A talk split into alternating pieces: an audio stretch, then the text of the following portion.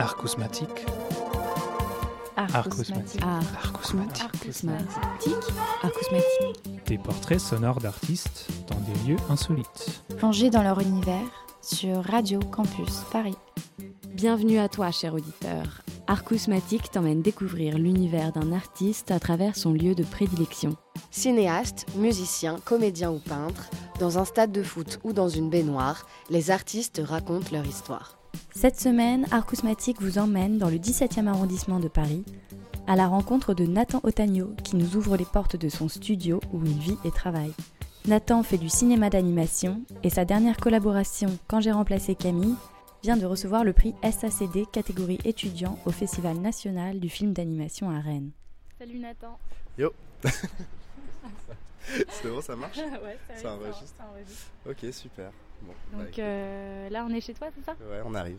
On arrive.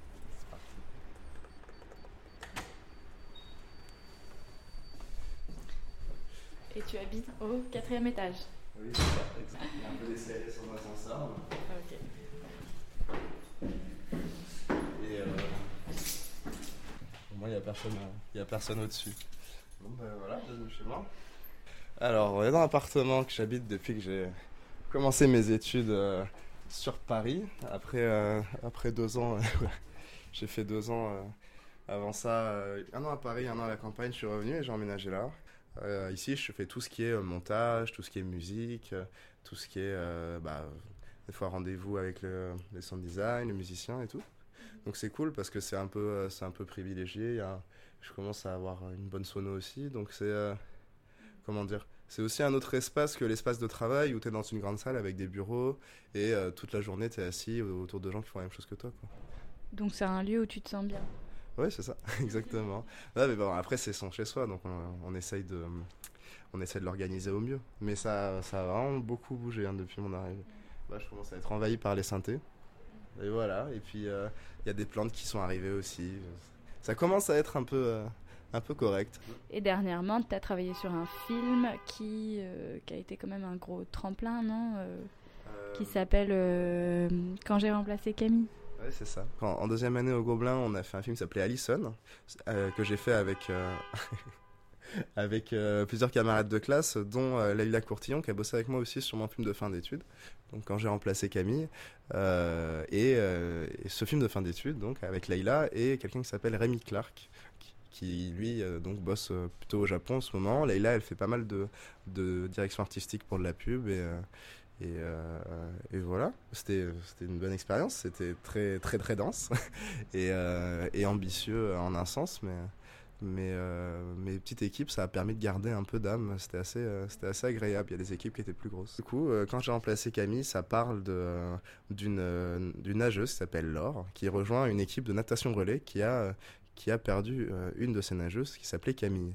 Elle va rejoindre cette équipe, sauf qu'elle n'a pas le niveau de l'ancienne nage- nageuse. Et donc, euh, les filles en face d'elle, qui sont en pleine épreuve du deuil, euh, la- l'acceptent mal, autant du point de vue du, remplacement de, la personne que du fait qu'elle n'a pas le niveau et que la compétition, elle arrive. Et, donc, notre personnage principal, qui ne vit pas très bien, décide d'aller s'entraîner la nuit dans la piscine et commence à avoir des hallucinations de l'ancienne nageuse.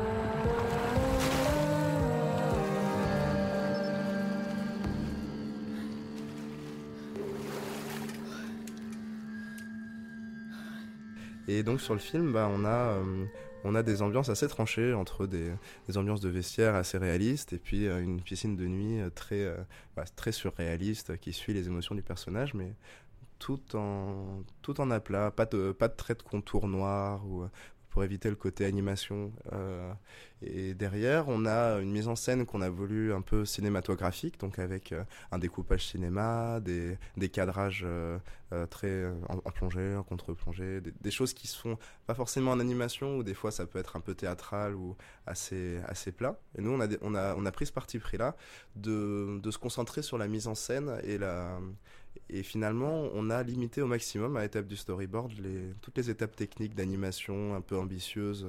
On a des plans fixes, on a des plans qu'on réutilise. L'idée, c'était vraiment de se concentrer sur la mise en scène et le scénario. Donc c'était ça l'enjeu.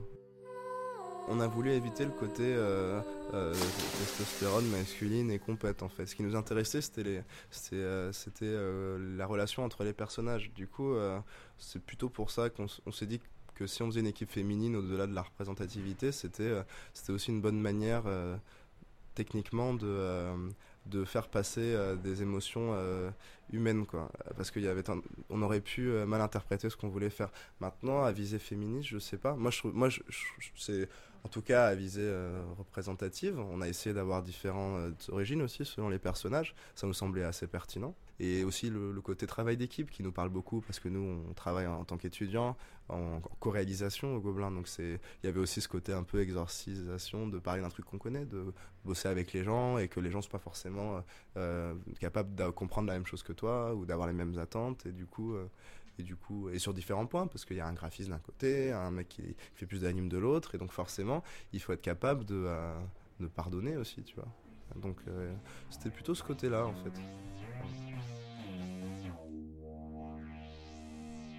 c'est pas un devoir, c'est juste normal. C'est-à-dire, faut euh, se rendre compte de ce, que, ce dont tu parles dans tes films. C'est, une responsabilité. Il y a beaucoup de gens qui se disent bon, c'est pour les enfants ou on s'en fout, euh, euh, c'est pour gagner des sous. Et, et en même temps, bah, quand tu fais un film, les gamins ils grandissent quoi. Et, les, et quand tu fais des films pour adultes, c'est pareil. La condition, enfin, ce que tu transmets aux gens, c'est en fait, c'est juste une expérience à part entière, un film. C'est-à-dire que, que tu vas vivre quelque chose dans la vie, bah, ça peut autant être une soirée avec tes potes que, euh, que toi regarder un film tout seul. Et tout ça, ça s'accumule et ça fait euh, qui tu es et, ce que tu as vécu. Donc, euh, si tu commences à faire des films qui vont manipuler les gens dans un sens qui, qui toi, te gêne, eh ben, peut-être qu'il faut te poser la question de est-ce que tu dois faire ce film, est-ce que tu dois bosser sur cette production-là, tu vois? Maintenant, euh, l'éthique, elle est propre à chacun, il n'y a pas de, il a pas de, morale universelle, mais, mais aujourd'hui, en effet, bah, ces, ces questions-là de, de, vivre ensemble, elles sont importantes, quoi. Voilà. Et, euh, et, du coup, la place euh, pour toi de l'engagement dans le cinéma d'animation, c'est quelque chose que tu dirais est importante? Bah, Dans toute œuvre d'art. En fait, l'animation, c'est du cinéma, donc il n'y a pas de.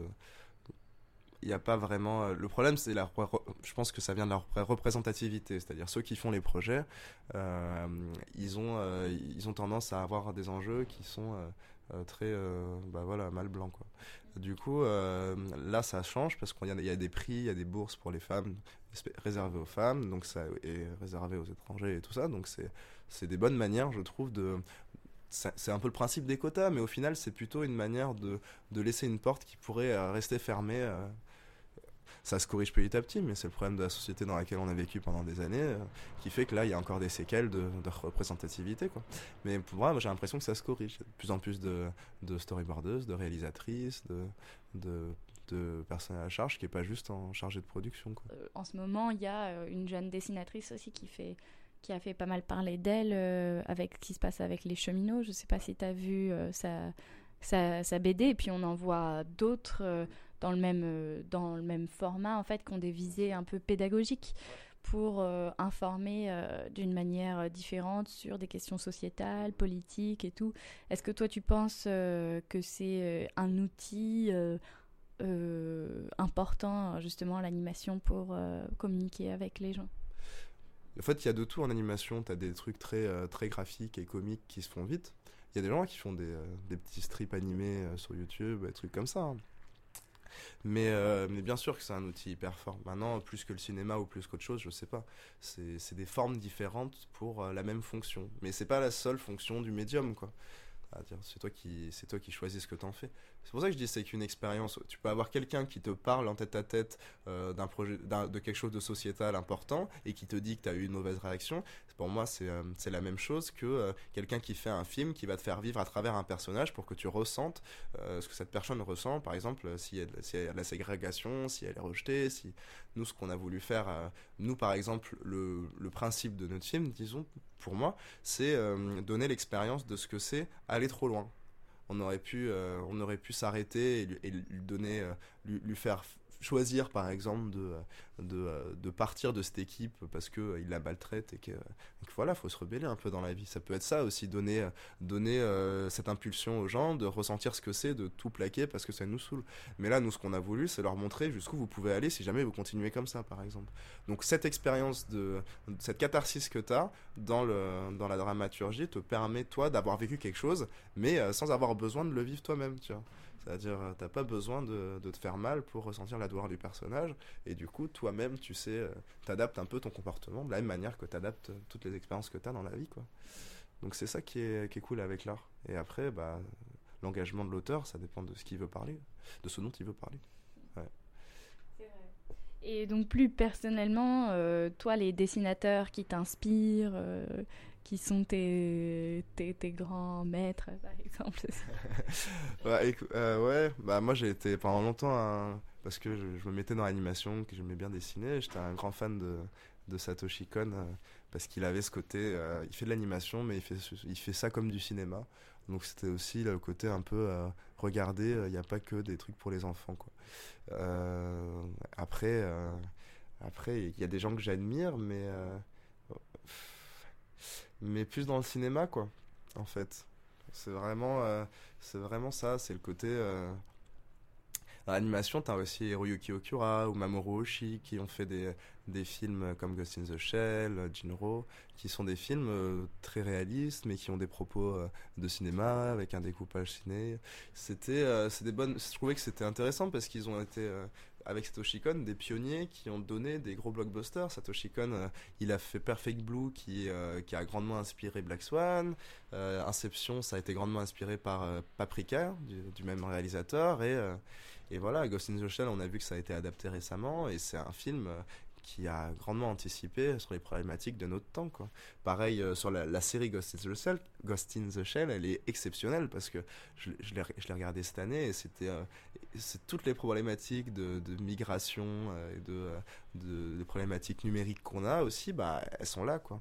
Euh, récemment, Black Mirror, c'est dans la continuité de ça. Il y a moins le côté euh, futuriste, steampunk, euh, cyberpunk, parce que finalement, on se rend compte que le monde tend pas trop vers ça aujourd'hui. Mais, métaphoriquement, c'est exactement les mêmes problématiques.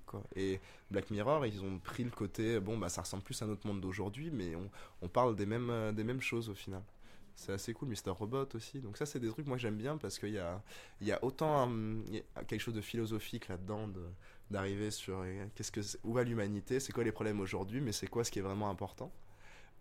Donc il y a ce côté-là que j'aime bien dans le cinéma. Après, euh, d'un point de vue purement euh, purement esthétique, moi j'aime bien tout ce qui est film d'horreur et le, les vieux les vieux Carpenter. body horror aussi. Et tout ce qui est film coréen, ça aussi j'aime bien.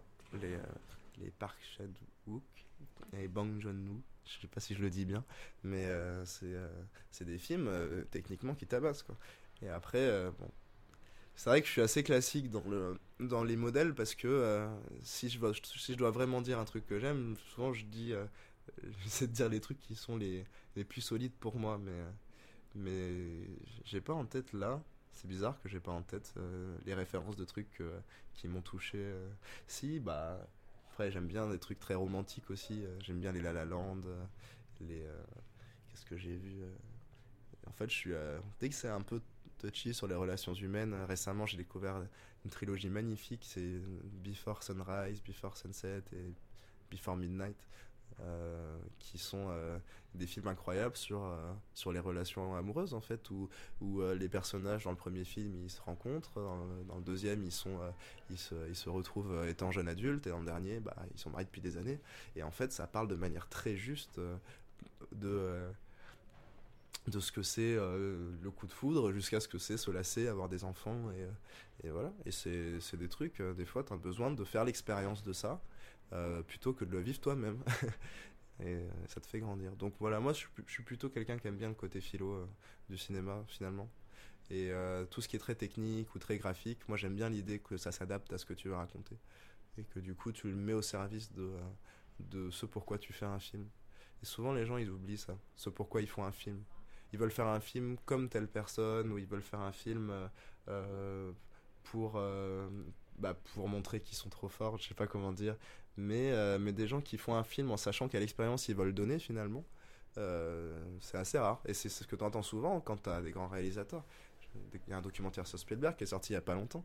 C'est assez cool parce que finalement, le mec, instinctivement, il sait euh, quelle émotion il veut donner au spectateur et euh, comment il va le mettre en scène, euh, techniquement. C'est assez cool à voir, quoi. Mais en tant qu'étudiant, c'est jamais évident. Il y a beaucoup d'ego aussi, en fait. Faut, faut, d'abord taire son ego et se rendre compte qu'en fait, le film, à partir du moment où tu as posé trois lignes, il t'échappe qu'en fait euh, après tu tires des fils, tu tires des fils et, finalement si, toi t'es technique, bah tu es un, catalyseur qui euh, qui comment dire qui fait les choix pour que le film il finisse par se faire euh, de la manière la plus cohérente possible à la fin. Mais voilà, je pense que puis faut être faut redescendre un peu. Le, le cinéma c'est pas un truc exceptionnel, c'est une expérience parmi d'autres quoi. Donc t'as pas obligé d'avoir des grandes ambitions philosophiques peut aussi faire des choses très simples si ça parle à quelqu'un. Il suffit qu'il y ait une personne à qui ça parle et c'est bon en fait. Il n'y a pas de raison de comparer ça à, d'autres chefs-d'œuvre. Et qu'est-ce que tu répondrais à quelqu'un qui dirait mais le cinéma d'animation c'est pour les enfants? Bah ouais, bah, bah, bien sûr que non, c'est pas que pour les enfants. bon, c'est pour ça que je cité ça tout à l'heure. Euh. Les Japonais, ils le font très bien. Ils font pas. En fait, souvent les gens s'arrêtent. Les Japonais, ils ont un problème dans leur euh, manière de faire. Ils sont, ils sont très typés parce que euh, parce que c'est une grosse industrie qui doit bosser très vite. Donc la plupart des gens se forment à un, graphisme et donc ils se concentrent que finalement sur la mise en scène, le scénar, l'animation, mais pas sur le design. Et du coup, il y a beaucoup de gens qui s'arrêtent à l'animation parce que ce qui est le plus connu, l'animation japonaise, c'est des Naruto, Dragon Ball Z et compagnie, ça les intéresse pas trop. Et du coup, le graphisme leur fait horreur et ils vont pas se faire des films qui sont comme un Ghost in the Shell qui, qui te montre clairement que, euh, que c'est pas pour les enfants, quoi. C'est juste euh, des films live comme ça, à part Blade Runner, il y en a pas, quoi. Et, euh, et récemment, là, il y a Isao Takahata qui est mort. voilà, grande tristesse. c'est le cofondateur des studios Ghibli avec Miyazaki, Ghibli. Et et en fait, Takahata, c'est justement quelqu'un qui a euh, toute sa vie dit euh, bah, euh, l'animation, c'est c'est pas. Non seulement c'est pas pour les enfants, mais il faut aussi donner aux enfants des films d'animation qui sont au-dessus de, de, ce qu'on peut leur. Enfin, qui sont plus graves que ce qu'on peut leur donner habituellement. Et, c'est le mec qui a fait le tombeau des Lucioles. voilà, qui a été montré dans la même séance que Totoro. Donc bon. Et, et les gamins qui l'ont vu, c'est triste, mais, mais ça fait grandir voilà, je l'ai toujours pas vu parce que tout le monde me dit c'était tellement triste. Du coup, je, du coup, bah, du coup, j'aime le faire là, ça y est, parce qu'il faut. Mais, euh, mais en tout cas, c'est là pour ça. Et ce qui est intéressant avec Takahata, contrairement à, Miyazaki, qui a toujours le même style, toujours euh, un univers fantastique et qui est, clairement le meilleur de tous les temps euh, en animation, mais mais, euh, mais avec Takahata qui lui change de style à chaque fois. C'est pas un dessinateur en fait, c'est ça qui est génial, c'est un, un, vrai réalisateur. Miyazaki lui à la base il était animateur et, euh, Takahata metteur en scène. Et après Miyazaki a pris le pas sur ses histoires et Takahata a continué à faire donc euh, euh Omoide Poroporo qui est une nana qui quitte la ville pour revenir dans sa campagne d'enfance et qui commence à cultiver la nature et à reprendre goût à tout ça. Et en parallèle, la moindre chose qu'elle croise, ça lui rappelle un souvenir de son enfance, espèce de, voyage initial, de voyage euh, dans, ton passé qui te fait grandir. En fait, c'est très beau comme film. Il a fait, euh, il a fait la princesse Kaguya, qui est, magnifique euh, visuellement et qui parle de toute la vie d'une d'une princesse venue de venue de la lune ou née dans des bambous et qui à la fin bah, se retrouve avec plein de prétendants. Je, me souviens plus bien du scénario, mais en fait, ce qui est intéressant avec Takahata, c'est le côté. Euh, tous les personnages sont très vrais. Mes voisins Yamada, c'est euh, que, que épisodique, c'est de, euh, des petits épisodes d'une famille japonaise, et là, pour le coup, c'est complètement cartoon, avec un style qui ressemble un peu à du coup, ce qu'ils ce qu'ils ont fait Ernest et Célestine, qui, qui, était un peu inspiré de ça, un truc un peu pastel, avec des traits ouverts. C'est très varié ce qu'il a fait, et c'est toujours très juste aussi.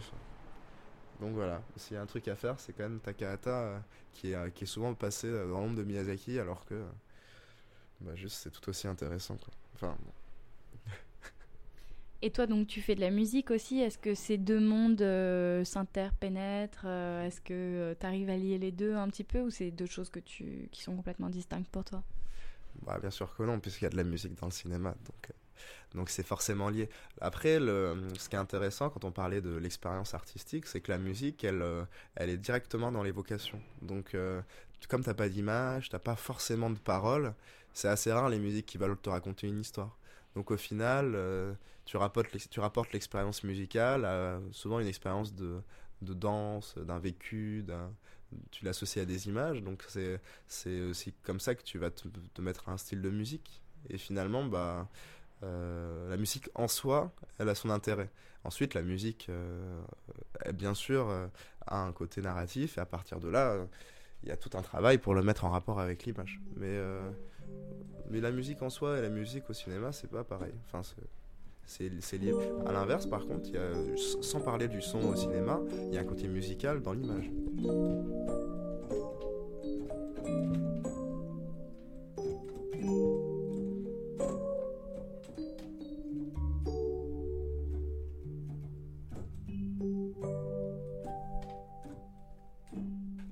La composition, même quand tu as un personnage qui bouge, surtout en animation, quand tu maîtrises vraiment euh, à quel moment quel personnage fait tel mouvement, tu vois, et eh ben en fait, il y a un truc très musical dedans. Donc avoir fait de la musique, ça aide souvent. Euh, ça aide souvent au montage, ça aide souvent en animation en fait. Euh, je pense que quand tu interviewé un monteur un jour, il te dira ça, hein, que le montage c'est de la musique aussi. Donc, euh, donc finalement, c'est assez lié. C'est pas parce qu'on va différencier le son et l'image qu'il n'y a pas vraiment les mêmes manières de faire. Tu fais assez rapidement des analogies sur, euh, sur toutes les méthodes qu'on te donne en, en, musique. Tu peux les adapter en, en image, inversement, sur le, le, rythme, sur la couleur, sur, euh, sur le timbre. C'est un peu tout ça. Les, les qualités d'image, par exemple, tu pourrais dire que le, la, finition, le, noise, c'est un peu le.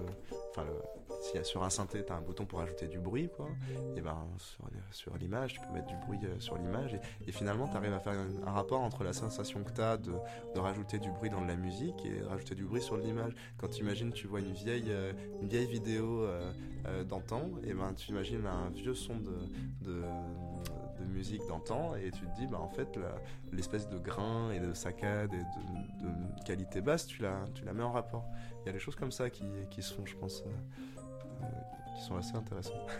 Et comment tu décrirais du coup la musique que, que tu aimes faire? Ah, oh.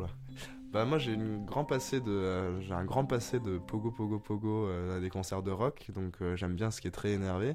Après quand j'ai appris la musique, j'ai appris je l'ai appris plus un peu, un peu classique, mais surtout impro. Et, et du coup, je m'orientais plus vers de la.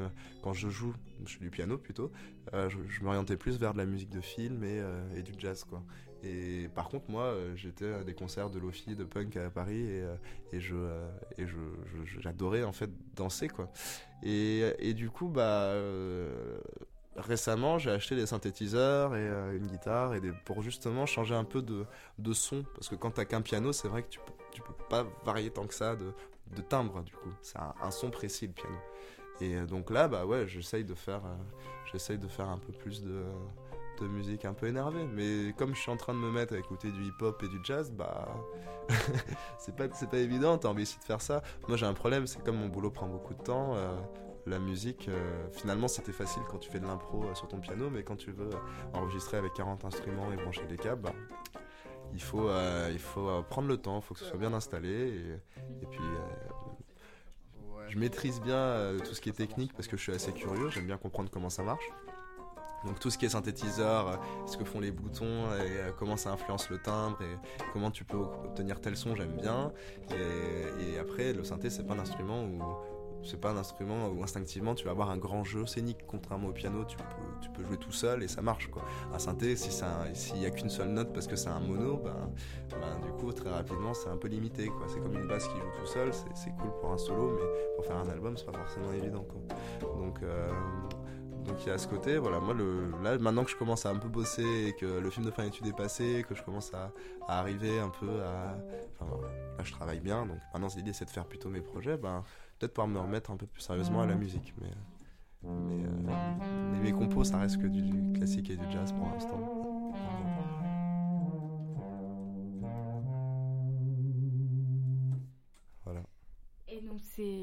C'est quoi ton son préféré, tu dirais Mon son préféré euh, Un son ou tu parles d'une musique Un son. énorme. un son, qu'est-ce que ça pourrait être Je sais pas, moi j'aime bien, j'aime bien quand, quand t'as quand as un bon casque et des bonnes, et des bonnes enceintes, j'aime bien le, le hi-hat de la batterie. Le parce que c'est très, euh, c'est très clair comme son, ça passe bien dans un micro. Du coup, ça, ça détend pas mal. C'est un peu, euh, ça me fait l'effet d'un papier, euh, d'un papier bulle ou côté un peu ASMR, tu vois. En fait, c'est très, c'est très agréable. Plus que les grosses basses ou la mélodie, j'aime bien ça. Et c'est quoi la musique que tu pourrais emmener dans ta tombe? Un groupe que j'aime bien qui s'appelle Crocodiles, euh, qui que j'ai écouté euh, énormément et que j'ai suivi album après album. J'ai dû voir tous leurs concerts sur Paris. je dirais que ils ont leur, ils ont le premier album qui est cool, qui est très, qui, est, un peu plus lofi et un peu plus dynamique, mais je pense que le deuxième c'est un, le deuxième c'est vraiment le truc que je garderai parce qu'il est, c'est un truc qui m'a permis de, pareil, de décompresser un peu, euh, un peu pansement quand, euh, quand tu sais pas trop, que tu as l'esprit fouillis, que tu es fatigué. Même si c'est juste un blues euh, qui a pas forcément de raison et que tu as besoin d'un truc, bah, moi écouté. Il s'appelle Sleep Forever Crocodiles. Et la, pochette elle est rose avec, avec un aplat rose et, dessus une sérigraphie de, de, mecs en noir qui sont dans une quoi, je sais plus. Et en fait, c'est un peu and Mary Chain, un peu showgaze avec un petit côté euh, My Bloody Valentine, tu vois.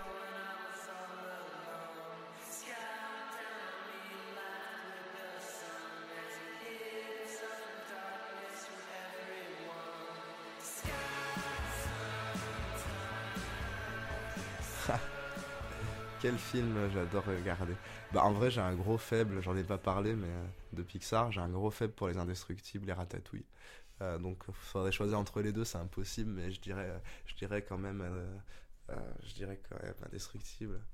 Ah, je sais pas, Ratatouille aussi. Mais, mais c'est des trucs où je trouve que tu les regardes et à chaque fois ça marche quoi. C'est vraiment des. Là, Pixar à cette époque-là, enfin Brad Bird, le réalisateur, sait ce qu'il fait quoi il sait ce qu'il fait, euh, c'est tout est euh, tout est bien mis en place, tous les personnages t'y croient et, euh, et les propos sont maîtrisés.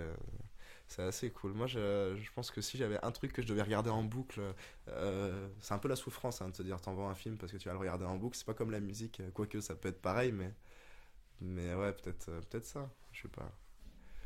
Et une musique de film? Une musique de film que j'adore. Euh, bah, j'aime bien la musique de Perfect Blue, qui est fait par un mec qui a pas fait, euh, qui a pas fait grand chose après en musique de film. Il a fait du jazz, euh, un peu un peu d'hip hop aussi. Alors que là, ça ressemble plus à une BO de John Carpenter, tu vois. C'est très, c'est très cool. pour tricher un peu, il y a tout ce que fait Yoko Kano aussi. Celle qui a fait la musique de Cowboy Bebop et qui, est, plus du jazz très très bien fait, mais elle, a, fait des choses très variées aussi.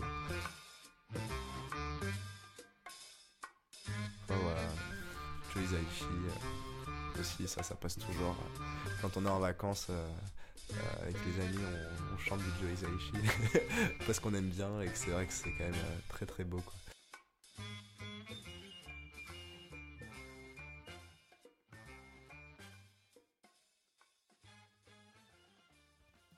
Les dessins de Nathan sont à retrouver sur Vimeo, Tumblr et Instagram sous Nathan Otagno.